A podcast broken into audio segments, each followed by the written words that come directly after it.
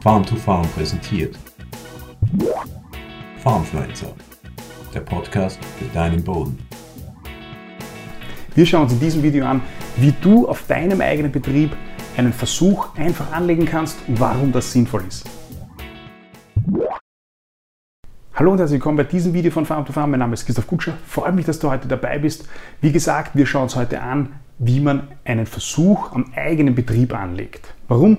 Ähm, ich möchte die wissenschaftlichen oder professionellen Versuche und Studien keinstenfalls schlecht reden. Also die sind, die sind extrem wichtig für uns, sind wichtige Entscheidungshilfen, bringen uns viele neue Ideen, neue Ansätze.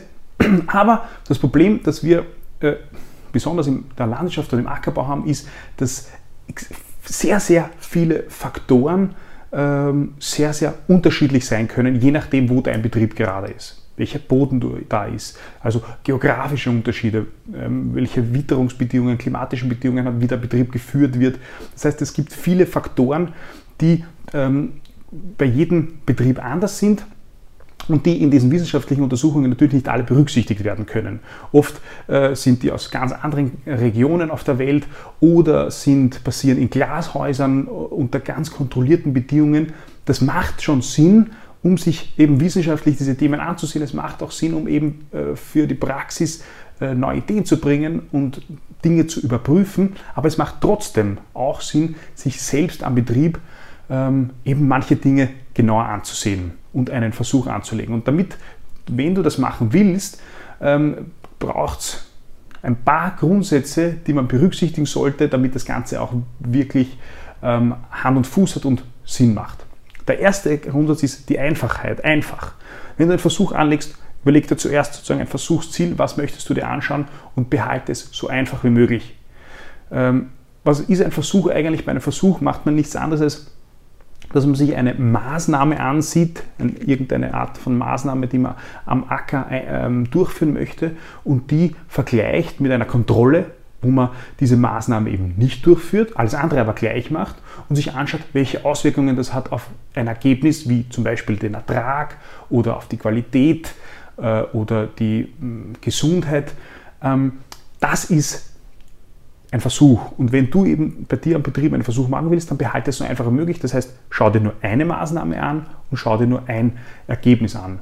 Um ein Beispiel zu nennen, wenn du dir einen Blattdünger anschauen möchtest, sagen wir das Produkt XY, dann äh, bleib dabei, dass du nur eine Variante nimmst, eine Aufwandmenge dieses Blattdüngers und dir nur eine, ein Ergebnis, nämlich den Ertrag anschauen willst. Also wenn zum Beispiel bei dem Blattdünger damit beworben wird, dass der auch ähm, die, die Gesundheit stärkt und du dir vielleicht damit ein Fungizid ersparen könntest, dann nimm das nicht alles mit hinein in einen Versuch, also zum Beispiel eben eine Variante mit ohne oder weniger Fungizid, weil das macht es gleich viel komplizierter und dann neigt man dazu, dass das Ganze dann nicht mehr äh, gut und ordentlich zu Ende geführt wird. Das heißt, die Einfachheit ist der, der erste Grundsatz, der allgemein auch bei professionellen und wissenschaftlichen Studien gilt, aber der auch beim eigenen Versuch ganz wichtig ist. Der zweite Grundsatz, der mindestens genauso wichtig ist, den du berücksichtigen solltest, wenn du bei dir Betrieb an, am äh, Betrieb einen Versuch anlegst, das ist die Wiederholung. Bei der Wiederholung geht es darum, dass,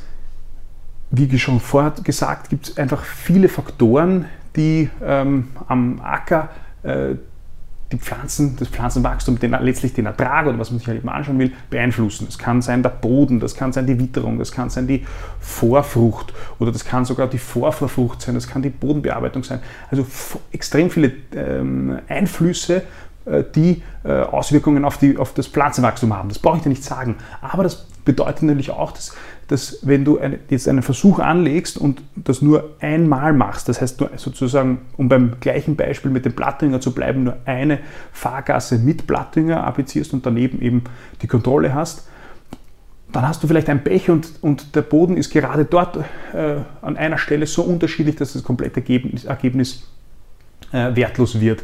Deshalb ist es sinnvoll, äh, einen Acker auszuwählen, wo du das Ganze mehrmals, also mindestens dreimal wiederholen kannst. Das heißt, du nimmst einen homogenen Acker, eine Fahrgasse, um beim Beispiel zu bleiben, mit Blattdünger, dann eine Fahrgasse ohne Blattdünger, alles andere gleich und das Ganze eben dreimal wiederholt. Mindestens dreimal, je, je öfter, desto besser, weil dann kannst du natürlich auch besser diese ganzen Faktoren, die, die, die, äh, den, die den Versuch fehlerhaft machen können, die genannten davor, ausschließen. Das ist sozusagen die räumliche Wiederholung äh, und dann macht es natürlich auch noch Sinn, das Ganze zeitlich zu wiederholen. Das heißt, nicht nur ein Jahr sich anzusehen, sondern über zwei Jahre. Und der dritte Grundsatz, der äh, wirklich auch ganz wichtig zu berücksichtigen ist, ähm, äh, ist die Auswertung oder die Statistik. Was meine ich damit? Auch das gilt bei den professionellen Versuchen, gibt es immer äh, ein äh, sogenanntes Signifikanzniveau oder Signifikanz. Was meint man damit? Man sagt, es, die, die Auswirkung, äh, um wieder beim Beispiel zu nennen, Blattdünger, und man schaut sich eben an, äh, welche Auswirkungen das auf den Ertrag hat, das muss man im Vorhinein oder sollte man sich im Vorhinein überlegen, wie viel Ertragssteigerung ähm, braucht es, dass ich sagen kann, das ist ein, ein, ein, wirklich eine Aussage, die einen Wert hat. Warum? Weil wenn, die, wenn diese, die, die, die, ähm, der Unterschied zu gering ist, dann kann dieser Unterschied wenn der Unterschied, sagen wir, nur 3% Ertragssteigerung ist bei diesem Platting-Applikation, dann kann, können diese 3% vom Plattinger kommen, ja, aber auch von vielen anderen Faktoren, die immer noch einen Einfluss haben können, obwohl ich es viermal wiederhole. Was ich damit sagen will, ist, man, es braucht ein gewisses Mindest, ein gewisser Mindestunterschied im Ertrag, um bei dem Beispiel zu bleiben, dass das Ganze einen Wert hat im Ergebnis. Wenn es das nicht hat, also wenn beim Ergebnis, bei deinem Versuch dann rauskommt, dass die Ertragssteigerung eben zum Beispiel nur 3% ist, dann heißt das noch nicht, dann heißt das noch nicht, dass der Blattdünger nichts bringt, sondern das heißt nur, dass in deinem Versuch unter deinen Bedingungen das Ergebnis äh, kein signifikanter Unterschied festgestellt werden konnte. So wird das ja dann auch oft in wissenschaftlichen Versuchen genannt.